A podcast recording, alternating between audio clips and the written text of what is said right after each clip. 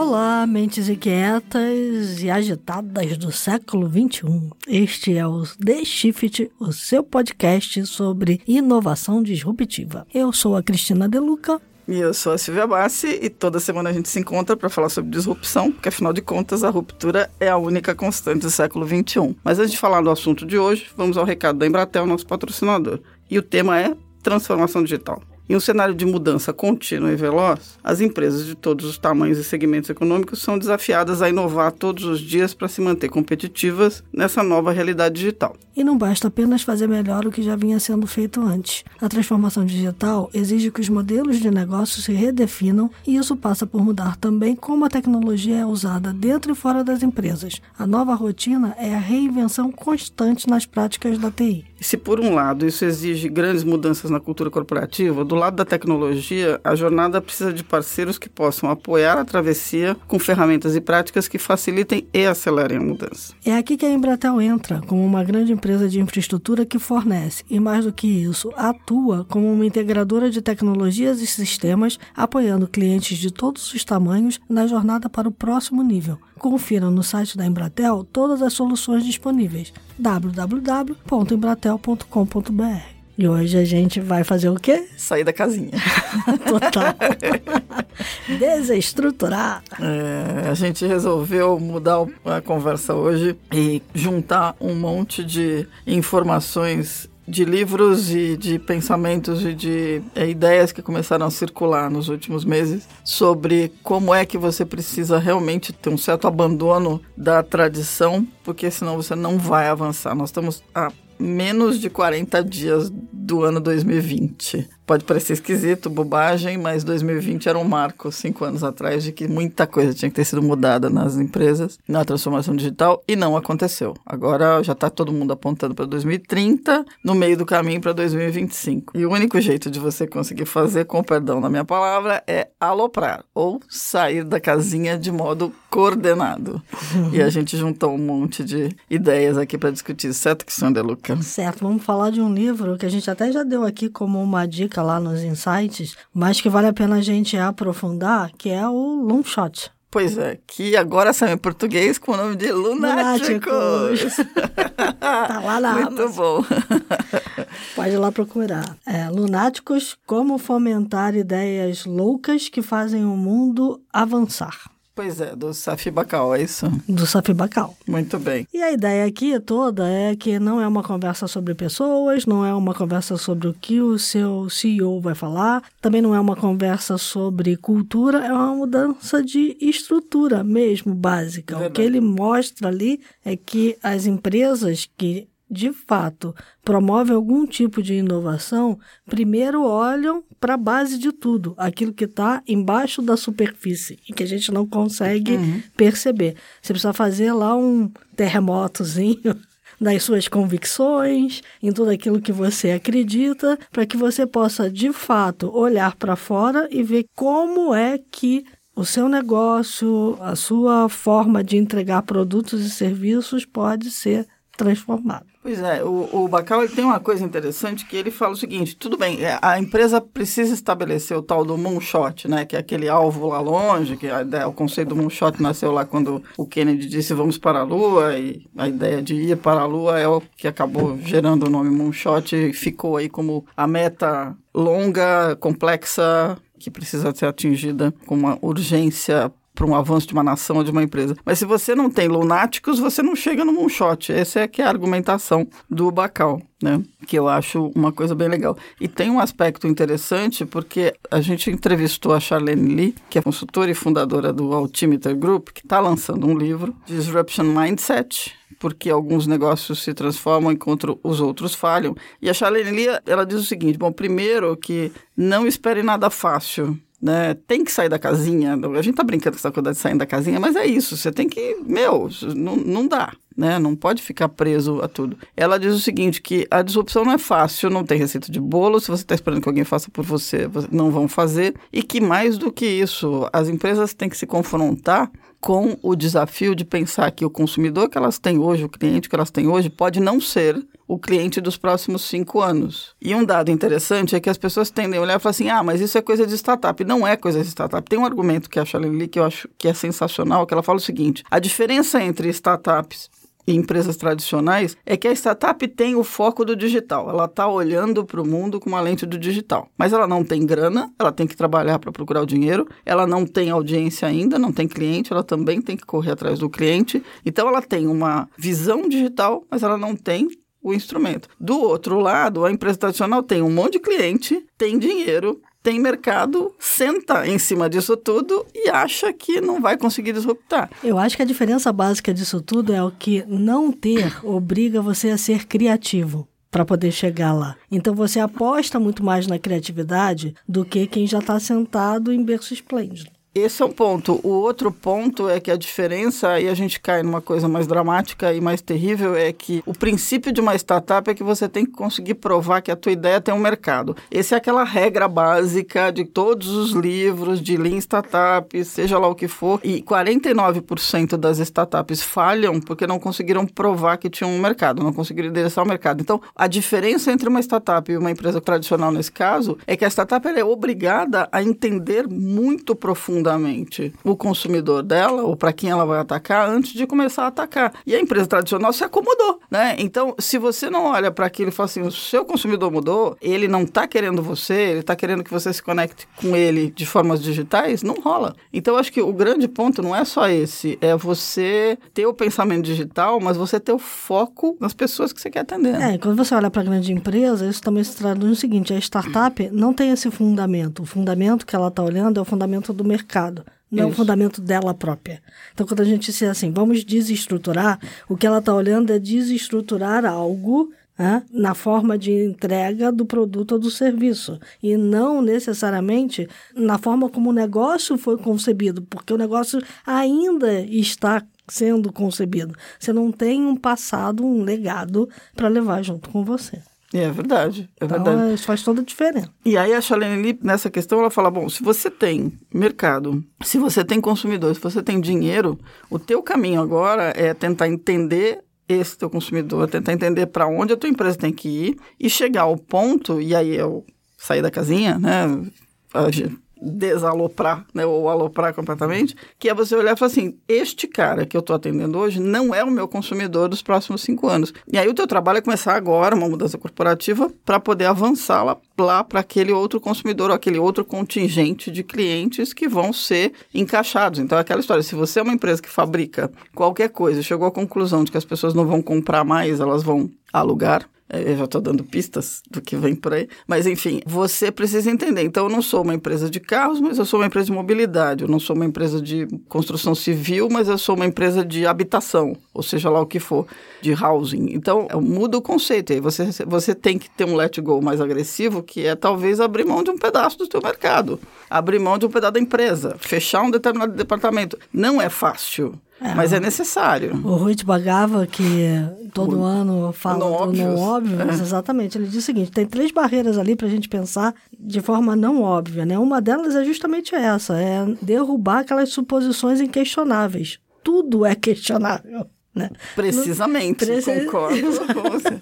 você não tem mais aquela coisa de que nada mudará, tudo pode mudar. Não, aliás, esse é o primeiro princípio da cabala, by the way, mudando completamente de assunto, mas que tem tudo a ver. O primeiro princípio da cabala é não acredite em nada do que você ouve. Então, aí ele diz assim, Aprenda. assim, a perturbação Olhe, é constante. É aquilo que a gente fala todo dia, a perturbação é constante, a disrupção é constante. A disrupção é constante. Então, é, vamos, nós vamos indo para lá, né? Está materializada no ruído, nas coisas que estão ali que você precisa de alguma forma capturar e sistematizar. Então, assim, tem um método para aloprar, né? Você não alopra também. Ah, ok, aloprei. Não é assim, né? Tem método para fazer as coisas. E a, a, outra questão que ele fala é não tenha medo da crise de credibilidade. Em algum momento, alguém vai olhar para você e vai dizer: você é maluco. Acredite na sua maluquice. Pois é, o, o, não ter medo da credibilidade. A gente teve o podcast que juntou o Humberto com a Catarina lá da TransferWise, o Humberto Matsuda, e uma das coisas que foi discutida que eu me lembro bem, aliás, querido ouvinte, se você não ouviu, ouça aquele podcast, porque aquele podcast é muito bacana, da onde nascem as ideias disruptivas. E a gente teve uma, um ponto da discussão que foi muito legal, que era dizer, às vezes a empresa tradicional, ela sabe o que ela precisa fazer, que tem que ser completamente fora da casinha ou completamente diferente, mas ela não se atreve a fazer porque ela tem medo de dizer para o cliente dela que ela estava errada, que ela estava cobrando mais caro do que cobrava antes, ou que ela estava fazendo uma coisa diferente que não atendia. Não dá mais, o consumidor está esperando que as empresas reajam e ele não vai ser agressivo contra uma empresa que diz: Meu, achei um negócio diferente. Então, o próprio Bagava está mudando a metodologia dele um pouquinho. Ah, é? Mudou? Na verdade, não é mudando, ele está revendo a metodologia e o livro do ano que vem vai se chamar Mega Tendências Não Óbvias. Então, ao contrário dos livros anteriores, o desse ano vai ser uma análise dos últimos 10 anos, um balanço de tudo que aconteceu, um balanço da metodologia olhando para frente. Então, o Bagava olha para o mundo e diz o seguinte: tem sinais no mundo, a gente não pode é, olhar para o mundo só olhando para as coisas que são óbvias. A gente tem que olhar para aquilo que está abaixo da superfície, exatamente como a gente já disse até aqui, que é o não óbvio. Então, o que, que ele está dizendo basicamente? Que você precisa, a todo momento, treinar o seu olhar, né? para essas tendências que não estão aí aparecendo. Então, por exemplo, nas tendências desse ano, ele falou muito sobre a questão do medo que leva os empreendedores, as empresas e as instituições a invejar o seu concorrente, né? Aquela tá. coisa de que o, a grama do vizinho é melhor que a minha, tá mais verdinha, né? Tá mais legal e eu quero copiar o que o vizinho fez para minha grama ficar igual. Talvez esse não seja o caminho. O seu território pode ser diferente do território do vizinho.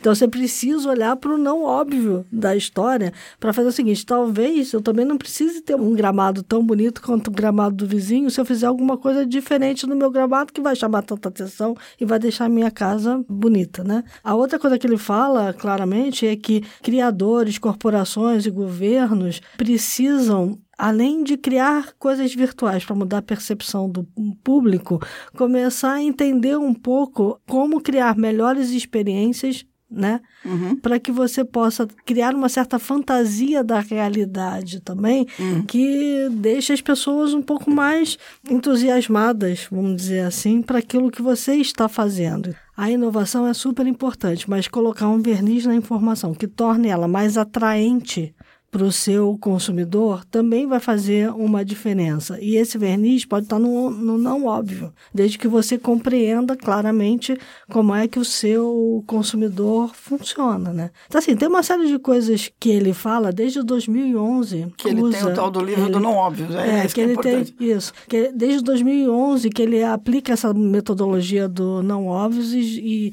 publica livros que já chegaram a mais de um milhão de exemplares. Nesse ano, inclusive, ele teve no South by Southwest falando sobre isso. Só que ele chegou à conclusão que ele precisa rever também a própria metodologia. Interessante. Então, nos próximos meses, ele vai estar compartilhando aí um pouco mais do processo que levou tá. ele até aqui e do processo que vai levar ele em janeiro de 2020, que já é uma mudança, porque normalmente ele sai com os primeiros traços do não óbvio em dezembro, dessa vez ele só vai publicar em janeiro do ano que vem. Por quê? Porque em janeiro do ano que vem fazem 10 anos tá. que ele aplica a metodologia. Entendi. Então é um outro mundo. O mundo mudou também. Ele, inclusive, olha que bacana, né? Ele lançou uma newsletter Opa, legal, né?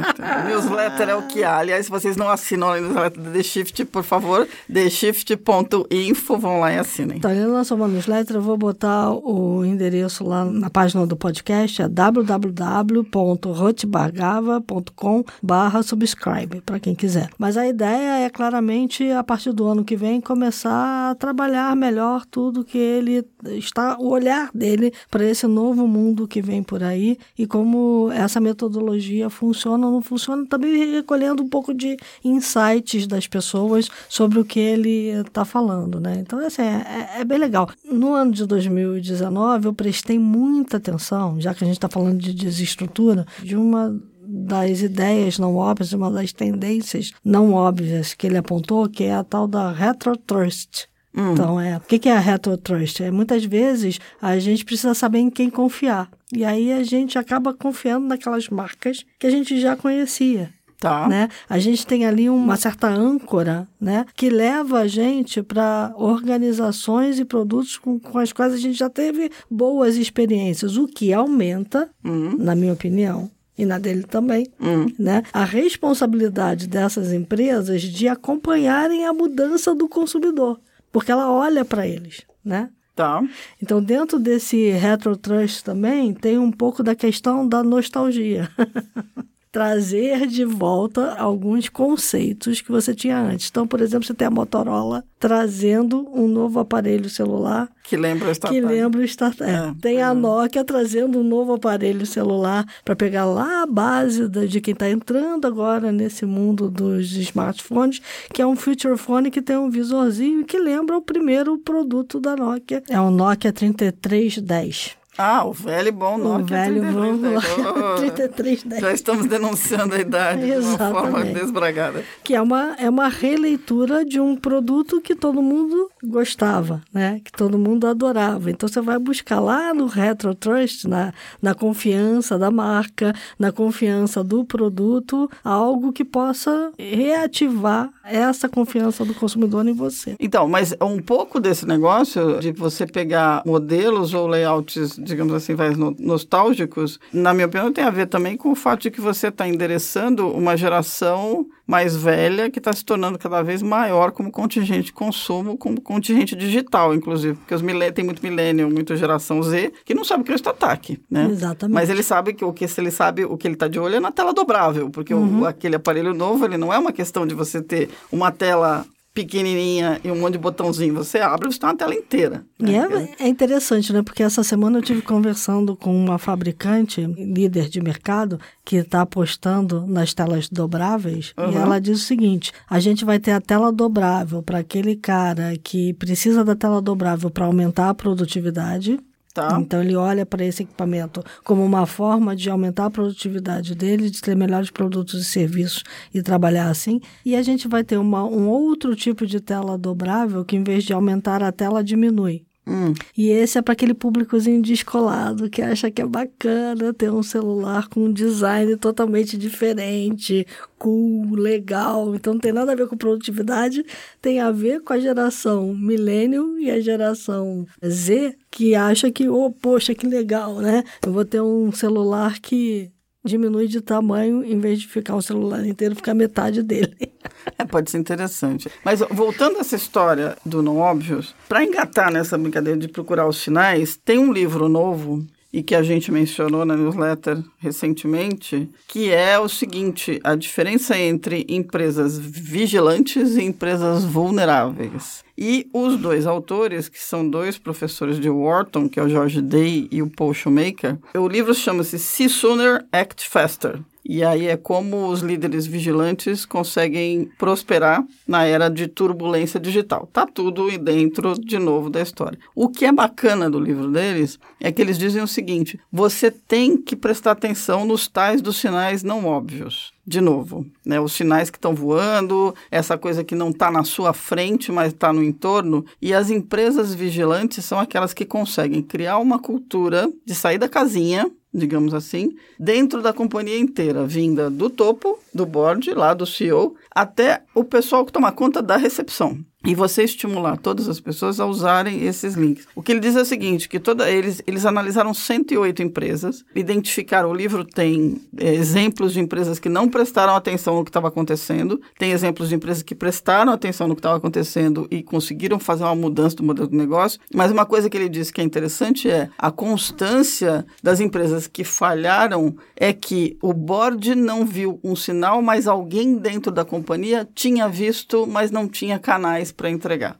Pra- então ele diz o seguinte que a empresa, as empresas vigilantes realmente são aquelas que conseguem espalhar a ideia de que você precisa ter alta curiosidade, você precisa estar aberto para mudança e você ter, tem espírito explorador. Que é de novo aquela história. Vai lá, testa, errou tudo bem, faz de novo. E o, o sair da casinha, de certa forma, é isso. Você diz, tá bom, vai lá e testa. Se der errado, tá paciência, a gente refaz. Então, um dos autores, o, o George Day, ele explica num, num podcast que eles concederam para Wharton, que vale a pena ouvir, a gente vai botar o link lá, que assim, se as empresas têm que ser vigilantes, por que, que empresas decidem ser vulneráveis, né? Por que, que as empresas não se abrem? E aí, bom, a, a primeira questão é óbvio, é o seguinte, a vulnerabilidade começa no topo consequência de uma liderança ter uma visão curta, orientada pelas questões familiares, ou seja, eu vou ficar aqui na minha casinha, não vou sair daqui porque está tudo certo, né? Eles não saem para fora das suas cercas, né, da sua própria indústria, e não se desafiam. Acho que esse é o grande ponto. Não se colocam em xeque, que é aquela coisa que a gente já falou, né? Você precisa acordar de manhã e pensar como é que sua empresa vai morrer no dia seguinte, porque se você não pensar nisso, você vai ser atingido lá pelo tal do meteoro, quando na verdade você poderia ter escapado dele.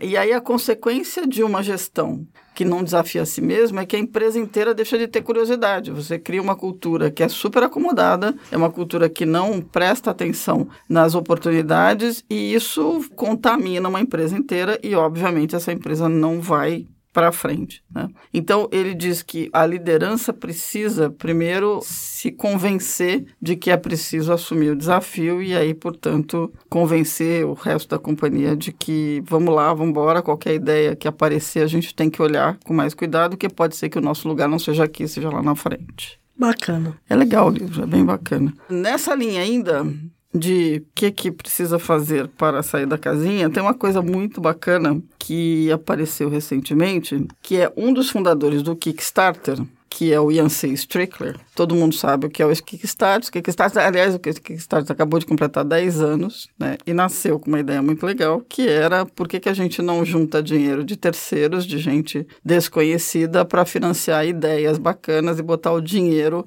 realmente a favor de uma mudança da sociedade. É uma visão muito diferente do capitalismo, o Kickstarter, e eles são muito interessantes. E ele está lançando um livro que é o seguinte, é This Could Be Our Future.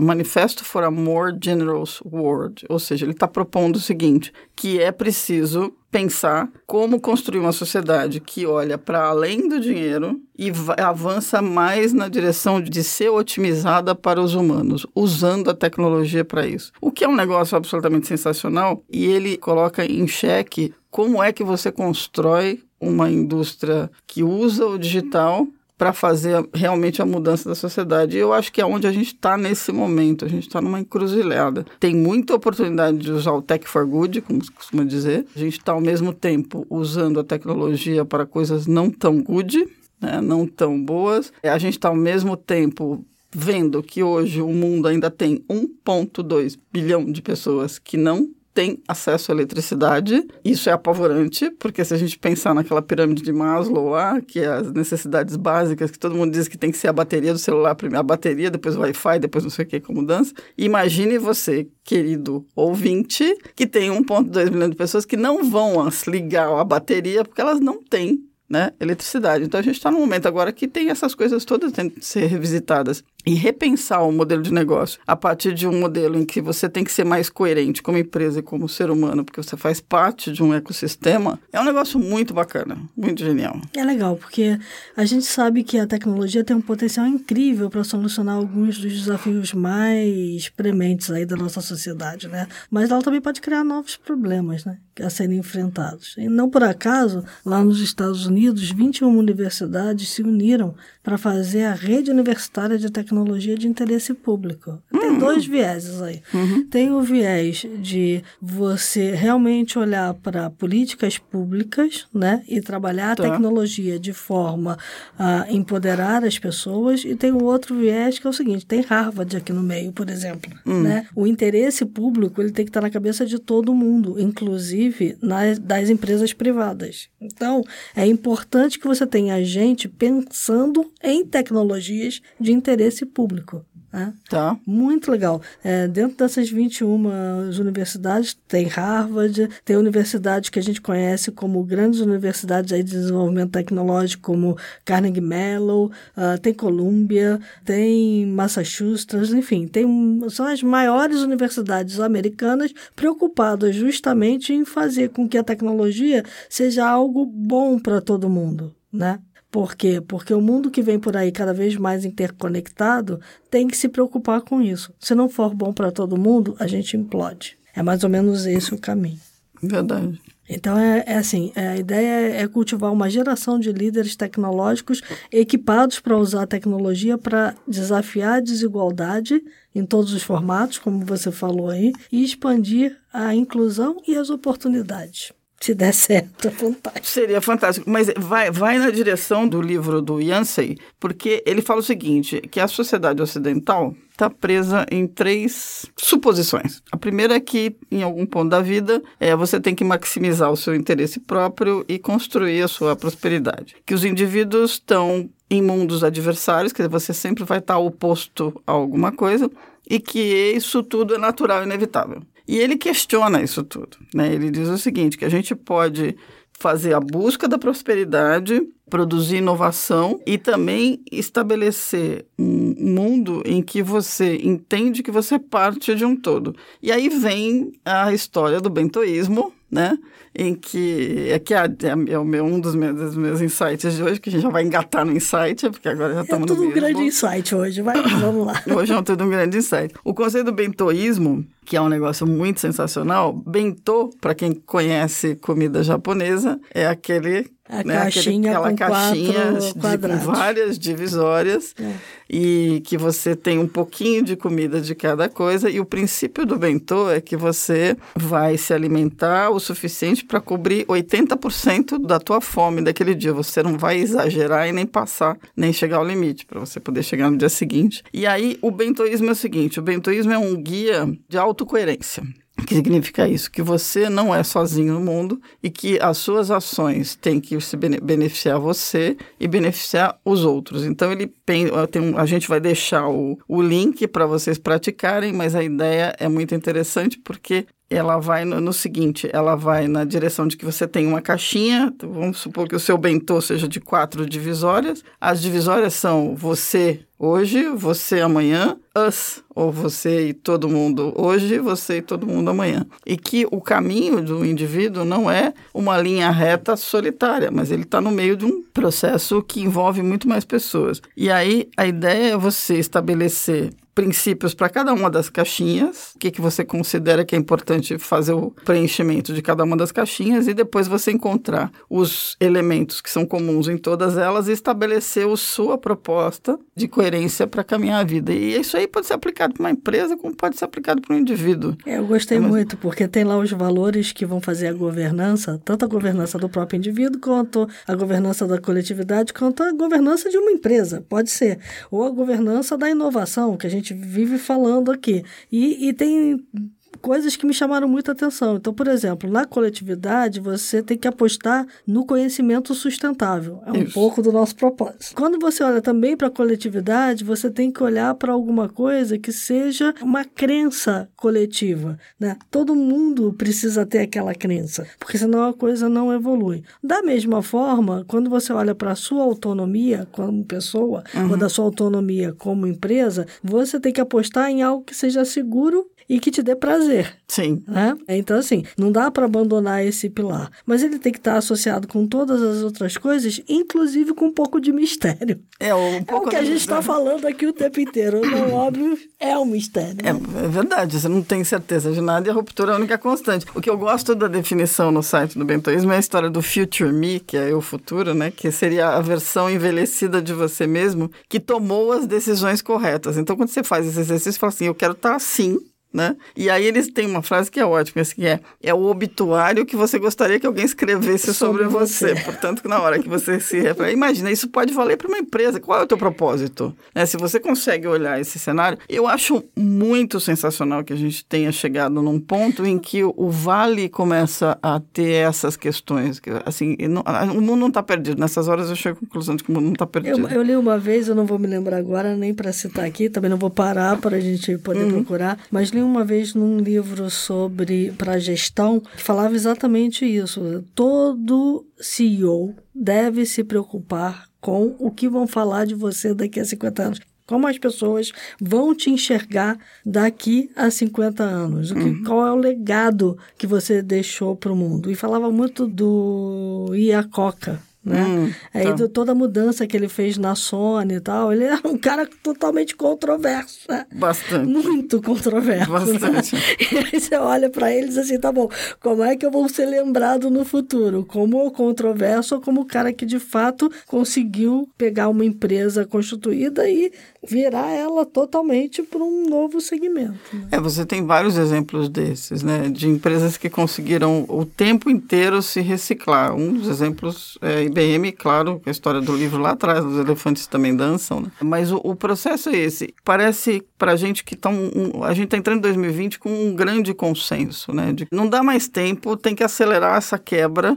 A quebra não precisa ser completamente maluca, mas você seguindo o livro do Andrew Groove lá, um dos grandes só os gestores, paranoicos, só os paranoicos sobrevivem. Vale reler, hein, gente? Esse, esse é... livro tá...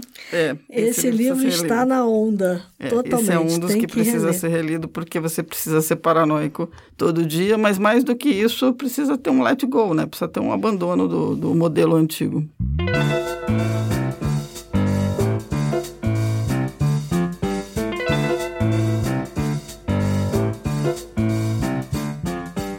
Bom, Cristiano Luca, qual é o seu insight no meio desse monte de insights e sei lá mais o que? o meu insight junta um pouco de tudo isso que a gente falou aqui. Foi lançado agora no início do mês e é a Casa de Cultura Analítica. O que é a Casa de Cultura hum. Analítica? É um centro cultural voltado para análise de dados é, e para toda a cultura da ciência é, analítica. O Ricardo Capra é o cientista-chefe do Capra Institute, uh, fundado por ele, e lidera um time global de pesquisa que trabalha com análise de dados voltados para a sociedade e para os negócios. Né? Então ele tem como clientes ali o World uh, Bank, né, o Banco Mundial, Google, Santander, Rede Globo, Unilever, enfim, uma série de grandes empresas, companhias que já trabalharam um pouco com a metodologia dele. E a ideia da Casa Cultural Analítica é justamente aproximar todo esse mundo da ciência de dados do cidadão comum. Porque tá. o que a gente está tendo hoje é, uma, é algo dissociado, né? Uhum. É, a gente tem as pessoas muito preocupadas ali com o que, que as empresas estão fazendo com os dados delas, né? Se elas estão entregando dado demais, se elas devem cobrar pelos dados delas, mas de alguma forma elas não entendem tudo o que está acontecendo. Então a ideia é ter um espaço que foi inaugurado agora no dia 11 na rua Dom Pedro II, lá em Porto Alegre, né? Tá. Que mistura um pouco de coworking analytics com uma série de exposições voltadas para o público leigo. E essas exposições têm arte feita com algoritmo, Olha que legal. inteligência artificial, telões mostrando, por exemplo, como é que você coleta dados que estão vindo das redes sociais. Então mostra lá principalmente, por exemplo, quais são os emoticons que estão sendo mais usados naquele instante, no mundo inteiro, uhum. né? Quais são os trend topics que estão sendo colocados no Brasil de discussões que naquele momento estão acontecendo, aquilo ali é algo dinâmico que fica toda hora passando. Tem uma área específica para crianças, né? Para tá. que as crianças possam aprender a trabalhar com visualização de dados. Bem então, legal. elas próprias criarem as suas visualizações, né? Então, assim, tem uma série de atividades, como datatons, exposições de DataVi, sessões de conteúdo sobre Big Data, cursos. Teve um curso agora que foi um dos cursos inaugurais que falava basicamente sobre cyberbullying. Tá. E que é algo que está é, extremamente importante. Extremamente importante nesse mundo. Então, é, eu estou trazendo isso porque, bom, ok, vem as férias aí, talvez você vá a Porto Alegre, vai você dar uma passadinha lá, mas não foi exatamente por conta disso. É porque eu acho que é uma iniciativa que a gente devia ter mais. Uhum. A gente não devia ter só em Porto Alegre. A gente devia ter outras empresas grandes que trabalham com análise de dados, trazendo isso para a população em geral. A gente precisa aproximar o público leigo do que está acontecendo com o Data Analytics. Eu acho que, que é um, diabo é isso? É, é um ponto mega importante, eu também acho. Porque o que a gente tem hoje. A discussão sobre o algoritmo e o fato dele ter o viés embutido e o fato da gente estar tá convivendo com isso o tempo todo, ela ainda está dentro de uma certa bolha. Estava discutindo uns três, quatro dias atrás com uma amiga que ela estava falando, não vai dar certo, não vai dar certo, não vai dar certo. Eu falei, cara, é o seguinte, quanto mais se falar disso, quanto mais próximo for das pessoas que não estão na bolha, mais você planta a ideia de que é preciso estar vigilante com relação a como a tecnologia está embutida e como ela está sendo usada. E é, é, assim, é inevitável, a gente, o algoritmo está aí, ele está sendo usado. E se as pessoas não entenderem que não devemos nos reverenciar o algoritmo, mas prestar atenção nele, e esse tipo de informação é vital, você educa, educa todo mundo. Né? Então, acho que não, não tem como escapar. E a gente precisa você. educar até para fazer com que essa população possa se engajar em questões que são extremamente importantes. Por exemplo, o Rodrigo Maia acabou de criar uma comissão de juristas para elaborar um anteprojeto de lei específico para tratamento de dados pessoais no âmbito da segurança pública, das investigações penais e da repressão a crimes. Por tá quê? Porque ele olhou lá para a Lei Geral de Proteção de Dados, que entra em vigor no ano que vem, e na percepção dele, ele diz que a Lei Geral de Proteção de Dados não encaminha a questão do tratamento de dados pessoais para fins exclusivos de segurança pública.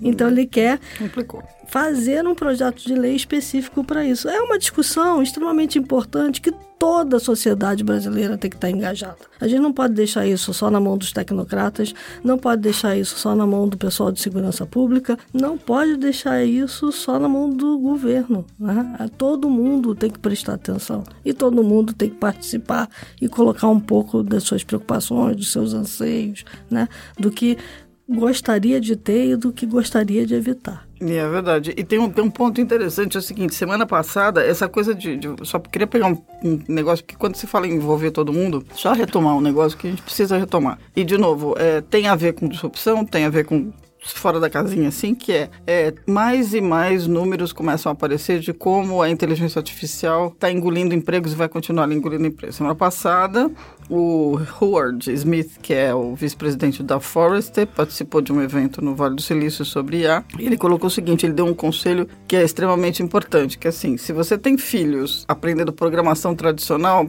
tudo bem, tá tudo bem, deixa ele terminar o ano, mas no ano que vem você põe ele para aprender alguma coisa sobre IA, porque o emprego deste cara também tá a perigo. Então, de novo, quando você começa a discutir isso tudo e você começa a envolver isso, começa a dizer é preciso retreinar as pessoas, é preciso mudar a educação, é preciso educar, senão não vai rolar, né? A gente não vai na direção desse mundo inclusivo e tecnológico, mas com outro tipo de foco no avanço do dinheiro e do crescimento corporativo se a gente não, não trabalhar nessa direção também, porque os empregos vão vão desaparecer de verdade. E se não capacitar e se não entender que o algoritmo tem a ver com isso, não vai acontecer. Aí, assim, para ficar uma coisa mais amena, eu tenho o último insight, que é em homenagem a Cristiano De Luca, a Cora Ronay e a todas as pessoas de tecnologia ou não tecnologia que usam, que gostam de gato. Tem um livro que é O que podemos aprender com os gatos, 60 grandes lições para levar a vida com graça e leveza, já que a gente está sugerindo que você saia da casinha, enlouqueça, enlouqueça com uma certa né, leveza usando o princípio dos gatos. O autor do livro é Neil Somerville, que é um inglês. E ele reuniu. Aliás, tem uma informação, Cristiano Luca, que você não sabia. Tem 22 milhões de gatos de estimação é, no Brasil. Isso aí eu também não sabia. Cara, Olha haja gato. haja tem gato. Muito, eu né? só tenho cachorro em casa, mas haja gato, meu. Então, o livro tá na Amazon, é para se comprar da editora Laude. E tem algumas coisas muito bacanas, porque eles dão as sacadas de como um gato vive a vida, do tipo assim, persistência, que é uma coisa que a gente está insistindo para tem que ter, né? A geração nova principalmente, que é os gatos parecem seguir o princípio de que nunca faz mal pedir o que se quer. Então, vai lá, insiste, né? Mira na lua, e é essa dica, é só uma dica para fechar. E eles só param de pedir quando eles conseguem. Quando eles conseguem. Bom, você tem gato, você tá melhor que eu, meu. Então, assim, o meu Mia às 6 horas da manhã pedindo comida e não tem jeito. É, pois é. tem que levantar e dar. E, e, é interessante porque outras qualidades gatais, digamos assim, tem a ver com os tais dos soft skills que se espera para a geração, para o próximo milênio, aí, do, do, nesse milênio, na verdade, né? Que é, é a capacidade de persistência, que é uma coisa que se espera que tenha, a habilidade de explorar, ou seja, curiosidade, você precisa ser criativo, capacidade de improvisar, você também vai precisar ser, porque você vai ter que olhar para as coisas e ter ideias é, diferentes para lidar com as coisas. Responsabilidade, espera-se que as pessoas tenham. Adaptabilidade, outra coisa que está se esperando para o indivíduo. Então, assim, é muito interessante ver que os gatos têm os soft skills necessários para sobreviver no século XXI. Agora só falta transferir o humano. Tem uma né? questão muito boa que eu vou falar aqui e, e, e, que é uma coisa que eu tento praticar sempre. Já tem algum tempo que eu não estou praticando, que é o seguinte: eles param um determinado momento do dia para não fazer absolutamente nada. Eles de fato limpam a mente. Muito legal. Limpam a mente e descansam o corpo, sabe? Aquela coisa de meditar. Parece que o gato tá parado, meditando, olhando para o além, ele fica assim. Né? E a gente precisa disso, porque a gente precisa liberar espaço na mente para que outras coisas entrem nela e para que a gente de fato perceba o que está em volta. Então ele sai desse momento em que ele está ali extremamente na dele, parece que ele está longe pensando, mas se passou um cavalo encilhado na frente dele, né? Voou hum. um bichinho, ele imediatamente bruf, pula no, no, bichinho, entendeu? Então ele está sempre alerta, uhum. embora ele esteja sempre numa áurea meditativa, tranquila, né? Gatos são tranquilos, gatos não estressam. É uma coisa impressionante. Muito interessante. Então, vale a pena.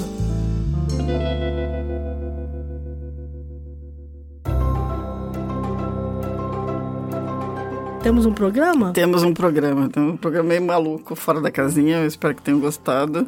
Enquanto vocês estavam nos ouvindo aqui, o mundo mudou profundamente, com certeza. Mais um pouquinho. E é bom que a gente esteja preparado para ele, né? É verdade. Então, aproveite o seu fim de ano aí para relaxar. E aí, aproveitar só últimos informes. Críticas, sugestões, indicações e tudo mais. O e-mail é theshift.b9.com.br e recebemos e-mails de leitores. Isso, certo? queremos queria... agradecer muito ao Caio César Moreira pelo e-mail super bacana que ele mandou pra gente. Ele diz que desde os 17 anos de idade já passou por diversas áreas, hoje está com 34, né? Viu muitas evoluções, já escutou muitos podcasts e palestras e escuta o Mamilos de vez em quando aqui no B9 e acabou descobrindo The Shift e ficou apaixonado. Então, olha, Caio, Conversa mais com a gente, mande sugestões, diga pra gente o que você quer ouvir, todos os outros ouvintes também, porque acho que a gente tem aí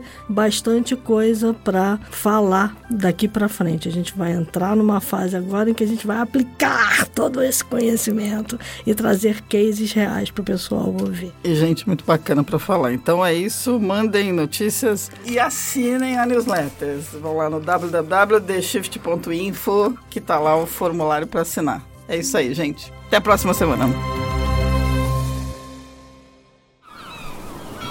Este podcast foi editado pela Maremoto.